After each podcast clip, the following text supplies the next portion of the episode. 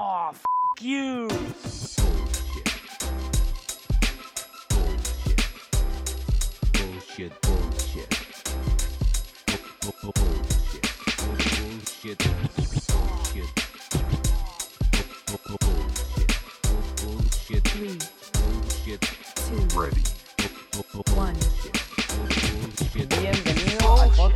Bienvenido a UXBS. La verdad que eh, quiero que sepas que es un placer grabar contigo. Eh, cuando te conseguí por LinkedIn fue como que, uy, tengo que grabar con Eduardo. Me pareció como un perfil súper interesante que podía aportar un montón a la gente que escucha el podcast. Así que bienvenido al podcast de nuevo y si quieres, eh, a la gente un pequeño intro y, y contexto para que sepan quién eres y qué haces y de ahí arrancamos. Muchas gracias, Cristóbal, por la oportunidad. Eh, mi nombre es Eduardo, Eduardo Gómez, y mm, actualmente trabajo en Miro como UX Researcher. Y anterior a Miro, trabajé en Uber, en el equipo de, de Global Research. Y ese fue mi, mi camino aquí en Holanda. Anterior a, a Holanda he estado trabajando en, en varias consultoras de innovación en, en Madrid. Y bueno, un placer estar aquí, a ver si podemos aportar algo que sea, que sea valioso. Sí, seguro que sí. Este, y bueno, para la gente que está escuchando, el tema de hoy es UX Research, literal, así de abierto. Vamos a ver a dónde llegamos. Eh, y, y nada, vamos, vamos a ver qué sale. Como, como para comenzar, te digo, te digo, te digo una pregunta que me hacen muchas personas por Instagram todo el tiempo. Eh, muchos, muchas personas que, que me escriben están comenzando a hacer un caso de estudio o están comenzando a armar su portafolio para pedir su primer trabajo. Y muchas Ujú. veces me preguntan, Chris, ¿qué parte de research hago? Tipo, ¿qué estudio hago? ¿Qué elijo? ¿Qué no elijo? ¿Qué dejo atrás? ¿Qué, o sea, ¿qué es importante que vea la persona que me entrevista? Entonces creo que es interesante comenzar por allí, tipo, ¿qué hago primero en un caso de estudio? Absolutamente. Y de hecho, yo hago, hago mentoring a, a varias gente que está arrancando su carrera y siempre le digo que lo más importante es tener ejemplos de trabajos anteriores. Y si no has tenido esa oportunidad de trabajar antes, pues hazte proyectos para que mm, el entrevistador y el equipo que está detrás puedan ver tus capacidades, ¿no? Tu, tu forma de trabajar. Y para cualquier designer o cualquier researcher es muy importante eh, entender al usuario. Entonces, en cualquier caso de estudio, lo primero es cuál es el problema que estamos resolviendo. Sí. Eh, en lugar de irte directamente a la solución, que sería un- una visión product centrista y, y que está normalmente alejada del proceso de design thinking y, y del mejor uso de, de research. Entonces, a esa pregunta normalmente se le responde con otra pregunta, bueno, ¿cuál es el problema que quieres, que quieres investigar? Y en base a eso, pues hay variedad de técnicas y muchas de ellas no son difíciles de, empezar a aprender y normalmente te permiten reflejar que estás pensando en el usuario, que estás ah, trabajando siempre en resolver un, un problema, una necesidad, una aspiración que el usuario tiene Claro. y de alguna forma así presentarte con, con una carta de presentación apropiada, Claro. ¿no? Porque tienes, tienes esa parte de, ok, he cumplido con la primera parte de entender el problema y ahora voy a trabajar en, en proponer en este caso una solución, una dirección, Tal cual. Sí, un business Sí, case. yo, sí. yo creo que es interesante siempre comenzar desde el problema eh, y no desde el producto. Muchas veces veo personas que dicen, este, por ejemplo, voy a rediseñar Spotify. ¿Pero por qué?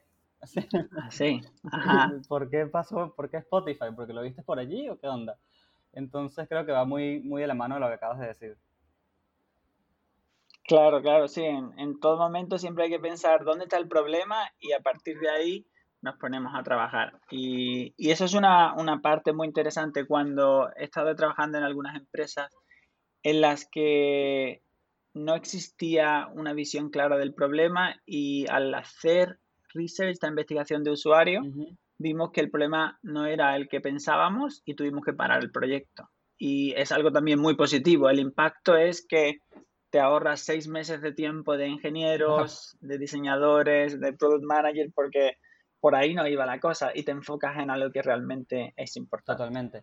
Y se me ocurre, por ejemplo, eh, no sé si tienes alguna recomendación para personas que están buscando esos problemas para eventualmente hacer el caso de estudio. Tipo, ¿cómo, cómo consigo un problema para después Mm. resolver y mostrar al mundo, ¿no? Y conseguir mi, mi primer, segundo trabajo, no sé, en la etapa que se encuentren. Pues te digo, yo creo que buscar un problema así muy complejo, se le llama en inglés a este concepto wicked problems, ¿Ok? que, que son problemas que todavía no se han resuelto porque no se han mirado de una forma suficientemente amplia. ¿Ok? Yo creo que, que sería demasiado grande el reto para resolverlo como un estudiante o como, o como un aprendiz en, en este campo. Veo mucho más valioso intentar conectar con alguien eh, que esté ya en una empresa, idealmente en una empresa en la que te gustaría trabajar Claro. y, y tomar un café virtual ahora Sí. con, con esa persona y, y preguntarle, oye, tengo ahora pensado hacer tres, cuatro, cinco, seis semanas de, de un proyecto y me gustaría ver si puedo colaborar con, con vosotros. Y entonces que te den un, un caso real. Aunque luego no te vayan a dar demasiados datos confidenciales, estás trabajando para algo que sería un problema real que podrías encontrar en tu primer trabajo en lugar de buscártelo así de la nada o buscarte un problema que tú has experimentado personalmente, porque ahí empieza a ser difícil cambiarte el, el sombrero, en inglés se dice hat, de ponerte en el lugar del usuario, porque al final tú eres el usuario que has tenido ese problema, entonces mucho más interesante si hablas con una empresa, Sí. un, un amigo, un conocido que, que te ofrezca un problema que ellos tienen. Y yo, por ejemplo, actualmente miro, lo, lo he hecho con un par de gente y, y es interesante, siempre es enriquecedor porque escuchas nuevas perspectivas Sí. sobre, sobre el producto y, y yo creo que en general cualquier persona que esté eh, buscando esa oportunidad, si, si lo pides de la forma adecuada, te lo van a dar. Claro. Te lo ponen en bandeja y ahí tienes el, el problema tú para resolver. Y ahí a partir de ya tú tiras para adelante con, con una propuesta, un proceso Claro.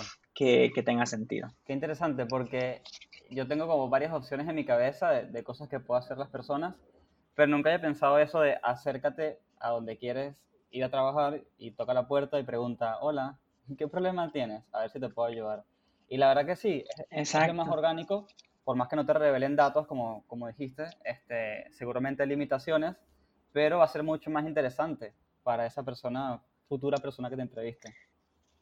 Porque si te dan el, si te dan el problema, aunque no tengan una vacante en el momento, luego van a querer escuchar el resultado de tu trabajo. Sí. Y ahí tienes otra media hora para brillar. Y si luego eso no surge, pues puedes igual siempre contarlo en tu portfolio, ¿no? A cualquier otra entrevista a la que vayas. Entonces, es muy interesante pensar en posicionarte, ¿no? Cerrar los ojos y, y visualizar dónde quiero trabajar, con qué tipo de gente, eh, con qué tipo de, de problemas, cuál es el impacto que quiero crear en el mundo y a partir de ahí acercarte a, a ese grupo de personas. Y Totalmente. yo creo que, que la gente está abierta, Sí. al menos con los que yo he podido colaborar. Sí, totalmente. Eh, yo me sorprendo de la cantidad de gente que le escribo y yo creo que el 99% de las personas que invito al podcast me dicen que sí.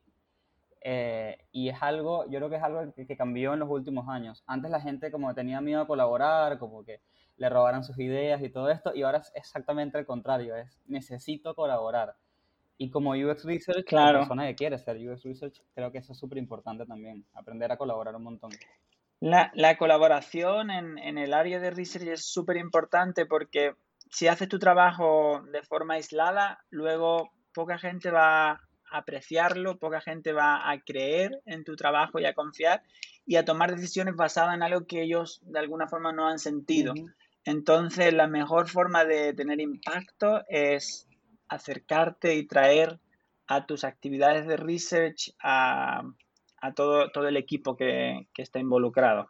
Y cuanto más presente estén observando tu- tus sesiones con usuarios, eh, planificando el estudio o revisando luego el análisis, eh, más van a confiar en los resultados y, y más rápidamente van a tomar acciones y, y movilizar un poco la- las recomendaciones que, que traigas. Sí, sí, de hecho, Este, sí, sí, es tal cual, así como me comentas.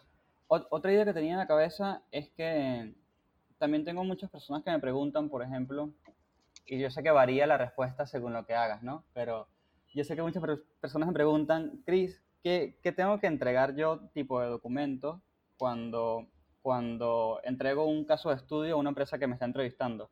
Porque muchas veces puedes, por ejemplo, presentar un, un Medium o presentas un Behance todo armadito, pero como que la gente se pregunta, ¿será que después me van a, me van a, a pedir un documento de cómo, por ejemplo, armé las entrevistas o cómo, por ejemplo, armé las encuestas? No sé qué consejos puedes dar por allí. Normalmente el, el detalle no suele hacer falta. De hecho, cuando un portfolio es muy largo, yo que he hecho muchas entrevistas a candidatos, no te lo miras. Entonces, eh, a mí una estructura que me gusta y me funciona bien, también cuando he sido yo el que, el que era entrevistado, que es primero dar cuál es el reto. eh, En el, en el case study es cuál es el reto que, que te enfrentas, cuál es tu proceso y luego cuáles han sido los resultados y el impacto que ha tenido tu proceso. sí.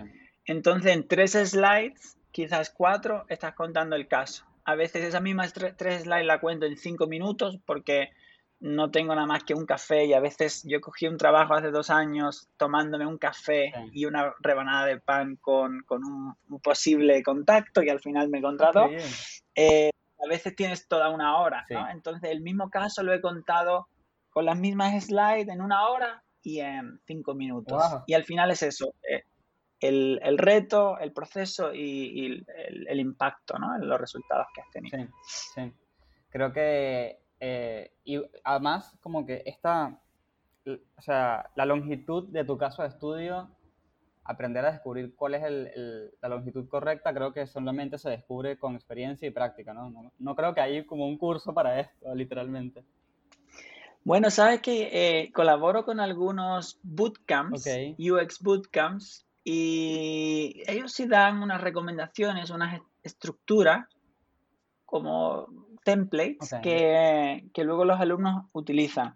En ocho semanas los alumnos salen con cinco casos de estudio Wow. y luego los ordenan, los ordenan como, como quieran para mostrar los más relevantes al, al posible empleador. Entonces tienen casos de puro UX Research, tienen casos donde han trabajado más el UX, Ujú. donde han trabajado más el UI o un Service Design.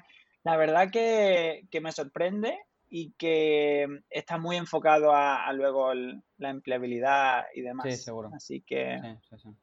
Tal cual. Bueno, está bien. No sabía que se podían sacar, ¿cuánto dijiste? ¿Cinco casos de estudio?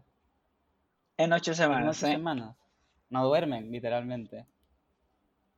Bueno, la verdad que según me cuentan es muy intenso. Yo he trabajado ahora con dos estudiantes de este bootcamp que han hecho un, un case study para Miro, Ok. súper interesante y, mm, y luego tienen eso, otros cuatro más. Así que ellas han podido, pues será posible. Sí, tal cual. Así que todo el mundo que está escuchando que, que le da miedo, no sé, hacer un caso de estudio, ahí, ahí tiene otro ejemplo un poco más intenso. Qué interesante. Claro, igual con un poco de guía, y eso es otra cosa que normalmente recomiendo. Sí, no solamente enfócate en, en proveer un caso de estudio, pero intenta también hacerlo de la mano de un mentor, alguien Ujú. que de alguna forma supervise tu trabajo, te guíe, sí, para que no te sientas solo en plan Ujú. avanzando en algo en, en- en el que no tienes aún mucha confianza. sí, sí, sí, sí, tal cual. Este, es una pregunta y se me, se me escapó la pregunta. ¿Cuál era? No me acuerdo. Pero bueno, este, ok, y más o menos, ¿cómo- ¿qué consejo le podrías dar a las personas que, que no vienen del palo de diseño, no, no son diseñadores en definitiva, no saben diseñar, digamos, la parte visual y se estresan mucho, se estresan mucho porque dicen, bueno, pero es que mi portafolio no tiene diseño, es puro, no sé, texto y datos y ya. Este, yo tiendo a recomendarles que no se mo- molesten por eso, que no se estresen y que simplemente tengan un buen storytelling. Pero, y que si quieren, no sé, busquen recursos gratuitos de, de ilustraciones, si quieren como ponerle un poquito de magia a la, al caso. Pero en realidad, en- a mi parecer, no hace falta. No sé qué opinas. Sí, a ver, yo, yo también me he estresado mucho y normalmente le pedí a mis compañeros, oye, enséñame algún proyecto anterior. Yo cuando ya veo algo, Sí. ya ahí me inspiro, ya de pronto encuentro una dirección con la que me siento eh, cómodo. Sí. Pero un equilibrio de texto e imagen sí es importante, o al menos formas. Ahora Sí. en Miro, por ejemplo, trabajamos mucho slides que tienen unos círculos así detrás o unos, unas como líneas o, o formas que te recuerdan al pintor John Miró. Mm, si, eh, si lo vas a presentar, no necesitas tanto texto. Basta que tengas ahí cuatro palabras. Cuando doy conferencias, ese es un poco el enfoque. Yo sé el contenido que hay detrás de cada slide Claro. y, y lo presento, hago el voiceover. Si es un documento que vas a enviar junto a tu aplicación, pues sí, sí recomiendo que, que de alguna forma explique y ponga en valor el trabajo que tiene detrás. Y hablando un poco de eso, aunque no me lo hayas preguntado directamente, yo creo que aplicar así a lo loco a, a empresas y mandar tu currículum normalmente no te va a dar un, un muy buen resultado. Y por eso yo suelo recomendar acercarse a las personas que trabajan en esa empresa, averiguar un poco eh, cómo es su día a día, eh, qué tal es la cultura, Sí. qué tipo de personas buscan, si buscan una experiencia específica y al, acercarte de esa forma va a hacer algo que el 80% que está aplicando a ese mismo puesto no va a hacer Claro. y, y normalmente aumentas mucho tu- tus probabilidades y, y ya no, no te ves expuesto a el criterio de ver como un screening de 5, 10, 15 segundos que van a estar mirando tu portfolio. Entonces, hay mucho trabajo detrás, pero normalmente no es solamente la carta de presentación con la que entras, Mm. sino cuál es la puerta por la que entras a, a esa posible empresa. Sí. Y si entras por una puerta de atrás o desde dentro, Sí, sí, sí. pues tus posibilidades son mucho mayores. Sí, sí, sí. Y yo creo que es un buen consejo. eh, bueno, por ejemplo, no sé cómo es allá en Europa, pero acá en Latinoamérica conseguir trabajo para, para personas juniors es complicadísimo. Eh, no hay muchas ofertas. eh, bueno, hay varios factores, ¿no? Las empresas todavía no saben lo que están buscando realmente, así que ponen senior porque les parece que es lo más apropiado y como que no, no, no hay mucha búsqueda de junior. Y yo creo que quizás esa técnica que dices de, de escribirle a alguien, tomarte un café virtual y, y nada, hacerle un par de preguntas, te puede diferenciar de un montón de personas y como junior te puede dar la oportunidad que es difícil de conseguir hoy en día.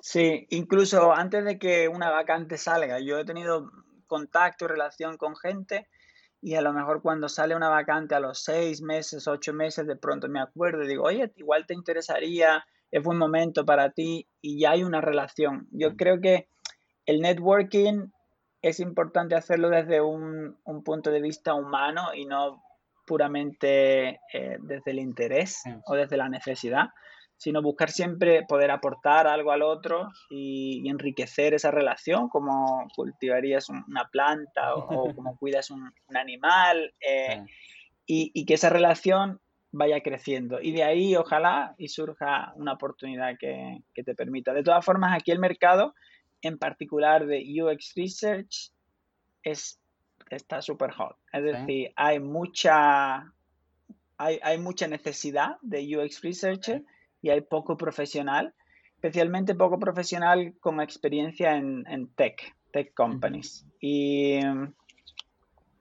y yo, yo me paso meses ¿eh? hasta que encuentro a- al candidato Ah, adecuado para, para traer. sí. ¿Meses? Wow.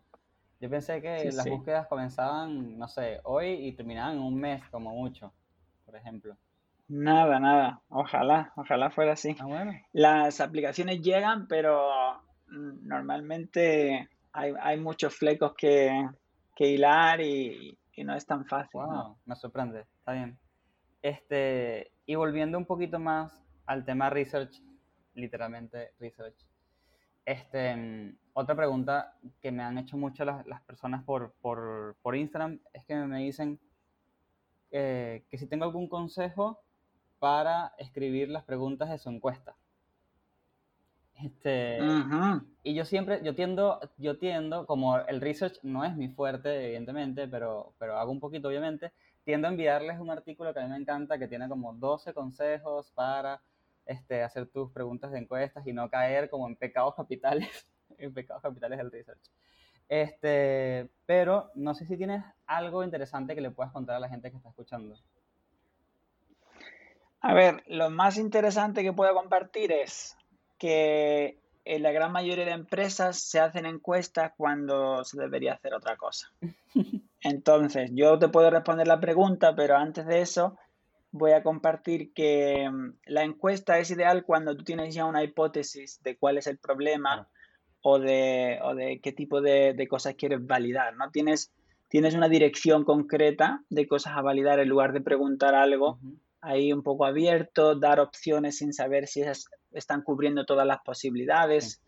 Y, mm, y cuando trabajo, incluso hoy día, con, con equipos que quieren validar algo, pero realmente no saben ese algo que es, no, está, no es correcto empezar con, con una encuesta cuando no sabes realmente eh, cuáles son las opciones a las que te enfrentas. Entonces, la solución como el, el hack a eso es poner la opción otro al final de, ¿no? Tienes la opción A, la B, la C y luego Sí. otro y te encuentras que ese otro es un 30, un 40, un 50% de las respuestas y, mm, y está generando una mala experiencia para el, el que responde, porque una encuesta debe responderse en, en cinco minutos, idealmente debería ser ese el tiempo de, de completarla.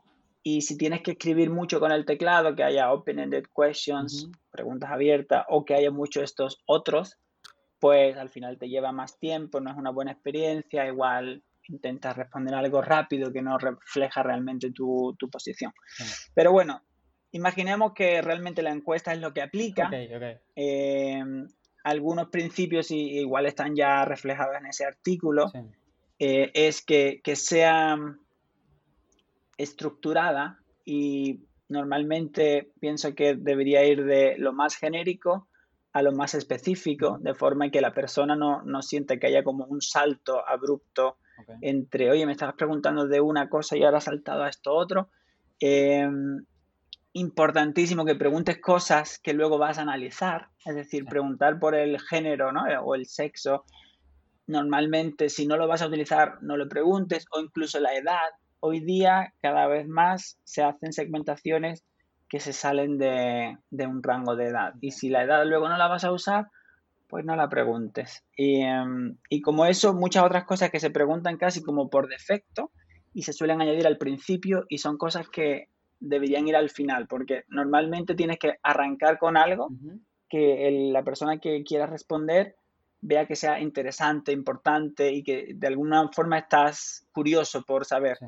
Y si quieres saber su edad y esas otras cosas, dónde vive y cosas así, demográficas, ponlas al final porque eso no aporta ningún valor a la persona que responde. Claro.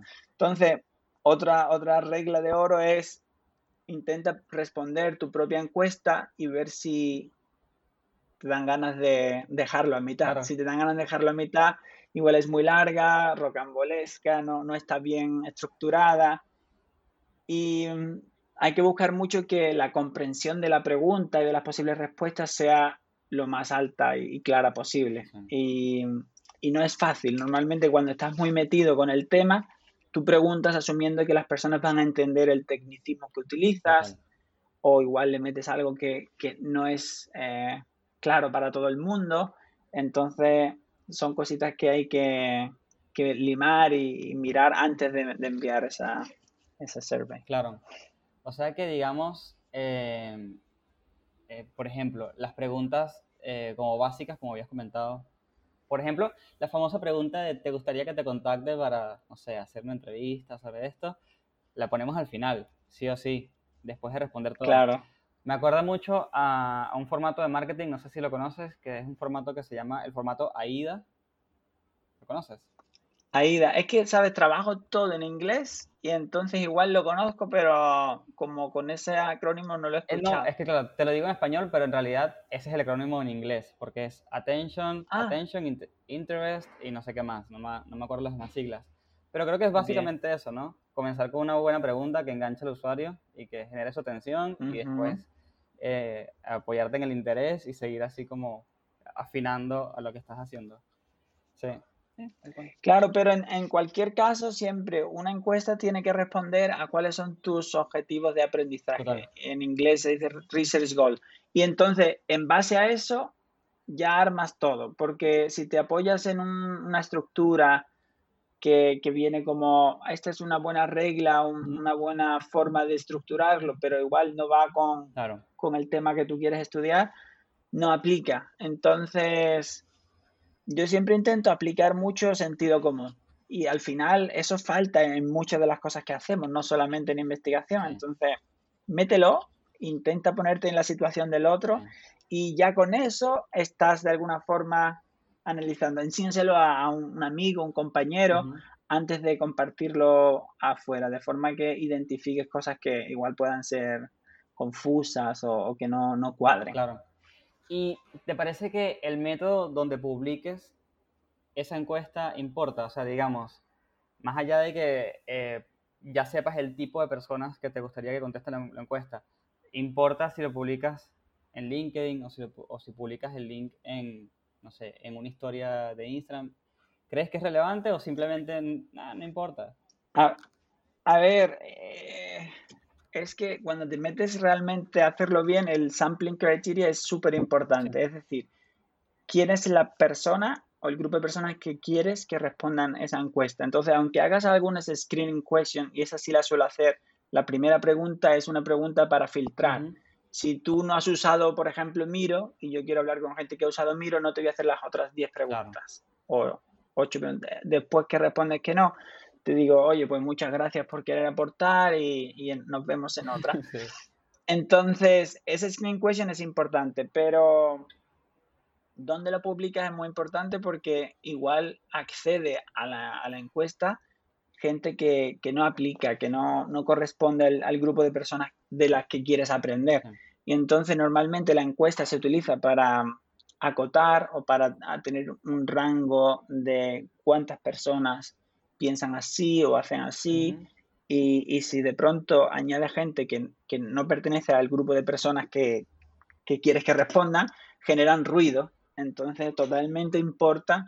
Y, y cuando yo, por ejemplo, veo reclutamientos en Slack eh, o en Facebook o, o en Instagram incluso, si no está muy bien acotado al tipo de persona que quieres que te responda, al final, si metes algo, digamos, de baja calidad, Sí. porque hay un bajo solapamiento con, con el tipo de personas con las que quieres hablar, al final lo que salga también va a ser de baja calidad, aunque hagas muy bien la encuesta, aunque hagas muy bien el- la sesión de la entrevista. Sí, Entonces, súper importante acotar eso bien. sí. Sí. Sí, sí, claro. Este, si la entrevista, si la entrevista, si la encuesta está, no tiene esa pregunta de filtro y lo tiras en Instagram, por ejemplo, por ahí todos los datos que vas a, a tener son Claro. completamente falsos.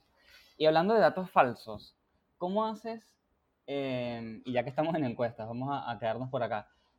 ¿Cómo haces cuando ya tienes tu encuesta, ya están dando, ya tienen, no sé, eh, un rato andando y te das cuenta que hay una pregunta que, es- que está mal? O sea, no te diste cuenta, eh, lo revisaste mil veces, pero en definitiva recién te diste cuenta de que está mal la pregunta. Eh, Hmm. ¿Qué haces? Este, ¿La corriges y envías el nuevo link? Eh, ¿O simplemente ignoras la data que trae esa pregunta? No sé, puede ser complejo. Se- seguramente sí, si te has dado cuenta ya tarde y, y no puedes usar ese, ese dato, igual simplemente considerarlo ruido. Claro, Eh, si has hecho las reglas de oro que hemos hablado antes, de enseñárselo al, al amigo, al compañero, si las has hecho tú mismo, sí, alguien habrá detectado que algo ahí pasaba. Pero a veces vamos deprisa, lanzamos tal y, y ocurre. Entonces, pues eso, no considerarlo eh, y antes que volver a hacer otra encuesta, comparte los resultados con el equipo, ves que se puede aprovechar de ahí, igual se toman decisiones, se cambia algo, igual hace falta una segunda entre- eh, encuesta más adelante. sí, Entonces, totalmente. ahí ya sí la cambias. Y, y no sé si tienes, eh, ya para ir más o menos cerrando el episodio, no sé si tienes algún eh, consejo para escribir las preguntas que vas a, a redactar. Digamos, este, yo, yo tengo varios consejos que siempre doy, pero obviamente como tú eres UX Research, estoy seguro que tienes muchos mejores consejos para dar, así que soy todo oídos. Mira, lo primero, yo normalmente lo que más hago es, es estudio cualitativo. Sí. Entonces, el cuantitativo lo utilizo normalmente para validar o cuando es importante eh, comparar y, y combinar la parte cualitativa con la cuantitativa. Pero bueno, si quieres que te diga mm, mi forma de trabajar en la parte cuantitativa de, de surveys, la- las preguntas tienen que ir muy neutrales, o sea, que no, que no busquen el decirle que sí o, de- o decirle que sí o decirle que no a la pregunta. Entonces, ¿te gustan, cu- cuánto te gustan los caramelos de fresa, ¿no? O los helados de fresa? Entonces ya estás asumiendo que, que la respuesta del participante va a ser positiva o va a ser que sí. Y, eso genera normalmente un bias que tiene que ver con como aprobar o confirmar lo que ya preguntas. Luego también hay algo que es, tiene que ver con el orden de las respuestas. No es solo cómo estás eh, escribiendo la pregunta, sino qué respuesta aparece primero y cuál aparece la última. Y es el, el recency bias, o que tiene que ver con la primera respuesta que más o menos se acerca a lo que tú quieres, la eliges. O si hay muchas, pues las últimas son las que de alguna forma tu mente, tu memoria más de a corto plazo recuerda y te vas a esas últimas. Entonces yo intento siempre que puedo eh, poner de forma aleatoria las respuestas, de forma que todo eso se, se neutraliza, ¿no? Algunas veces va a salir la primera, esta, esta que crees que tal, y otras veces va a salir en, en otro orden. Entonces con eso consigues evitar eh, estos valles que pueden generar un poco de ruido. Claro, en- el orden. en el resultado. Interesante, claro. No lo había pensado que, que puede influir este, totalmente. Sobre todo cuando la persona está como apurada y responde cualquier cosa. Es como, sí, sí, sí. Que es un escenario bastante común a la hora de responder eh, encuestas.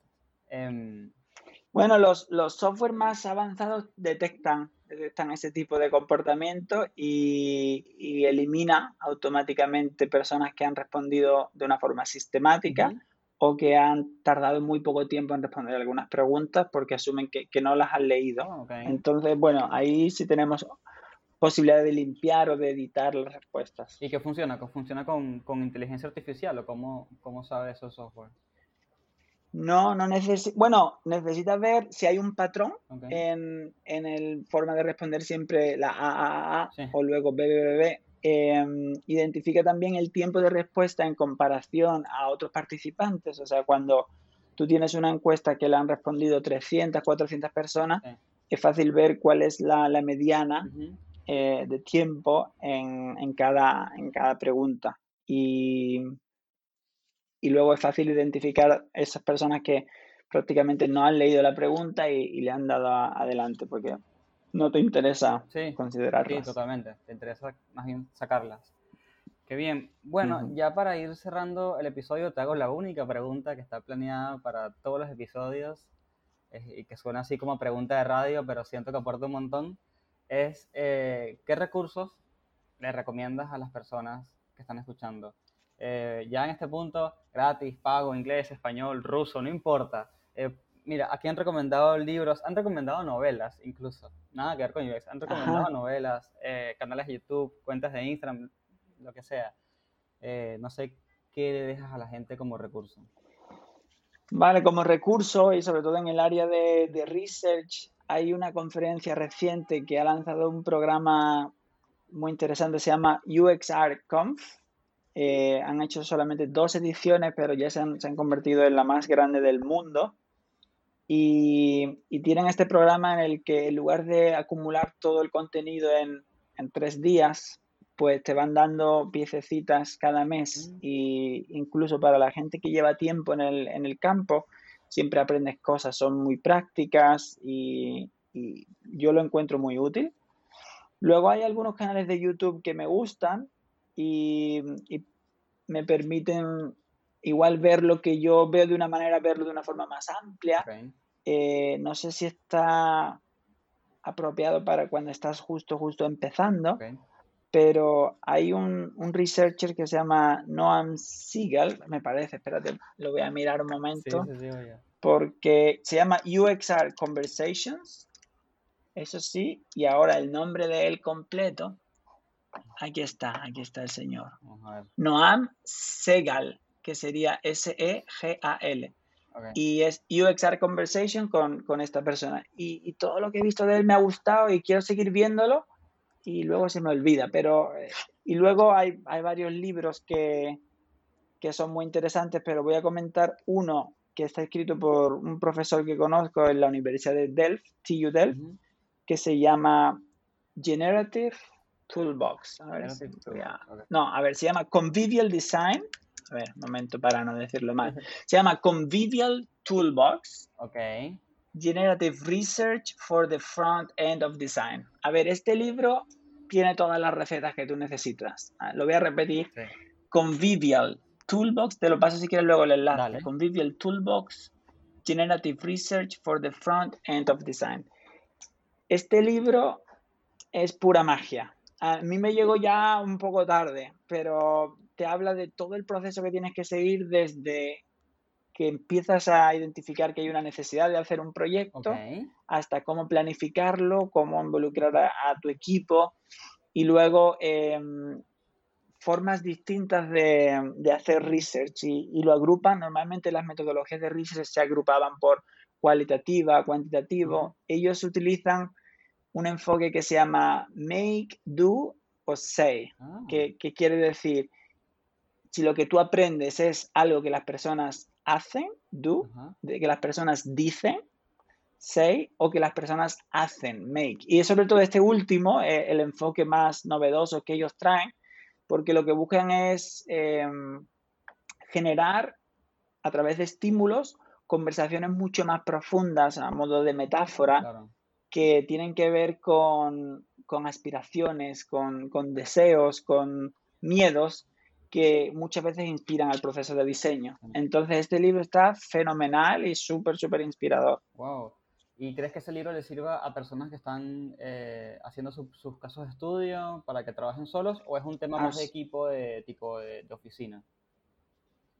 No, no, no. eh, si sobre todo se quiere enfocar en la parte de research, este está fenomenal incluso para, para una persona que está empezando, porque te enseña varios casos también em, que han hecho en la universidad y que han hecho junto con agencias de innovación.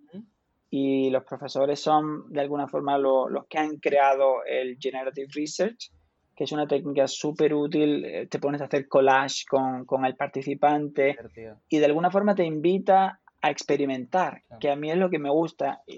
Hoy hemos hablado mucho de recetas, de principios, de reglas, pero en cocina, si eres un buen cocinero, no necesitas mirar ninguna receta. así. Sigues un poco tu intuición y eso es lo que yo aporto de alguna forma a las empresas con las que trabajo. Tengo una trayectoria, pero luego me permito explorar, experimentar y cuando trabajo con becarios justamente eso es lo que les invito a hacer. Oye, quiero que reflexiones y quiero que te dejes guiar por, por tu intuición porque siempre puedes aportar algo nuevo, mezclar cosas que antes no han sido mezcladas. Así que esa es mi invitación final para, para los, los que nos escuchan. Qué interesante. Este, totalmente. Bien, y la gente que te escucha y llegó hasta el final del episodio, ¿dónde te puede escribir y molestarte con, con consultas y preguntas?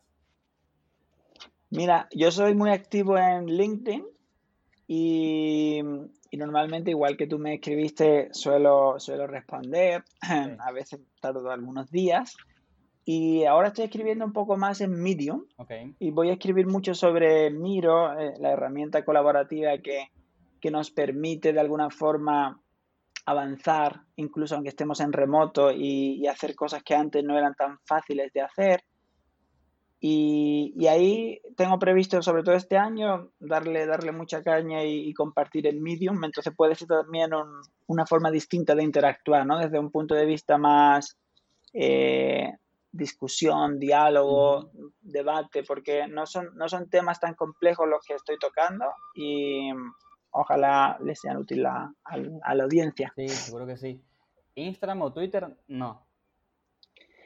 Te digo, con redes sociales soy malísimo. Eh, además de LinkedIn, yo tengo todos mis perfiles, pero no los miro. Ok. Mi cumpleaños fue la semana pasada y me ha dicho mi madre, oye Edu, es que te ha felicitado mucha gente y no has dicho nada y tal. Y es que digo, no, es que aún, aún no lo he mirado. Entonces, sería un poco una pérdida de tiempo porque no estoy, no estoy ahí presente. Listo, está bien. Ya saben, entonces todos los que están escuchando, si tienen preguntas sobre lo que hablamos o research en general, escriban por LinkedIn o por Medium. Y, mm, ah, bueno, y no se olviden que eh, Eduardo está en Holanda, ¿no? En Holanda, en Ámsterdam, Exacto, sí. así que hay un par de horitas allí que tienen que calcular y por eso puede que tarde un par de días en responder. Así que nada, no tengo Súper. mucho más que decir, sino agradecerte por haber grabado conmigo y haber participado en el podcast y espero que hayas disfrutado un montón la experiencia. Qué bueno, Cristóbal, gracias por, por la oportunidad y ojalá que, que siga creciendo. Yo tengo, tengo ya conocimiento y, y contactos que trabajan ahí en, en el área de research y ojalá siga creciendo.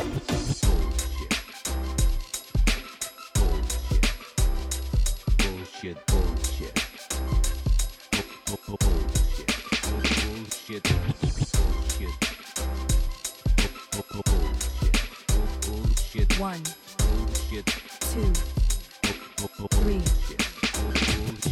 The experience has ended. Ended.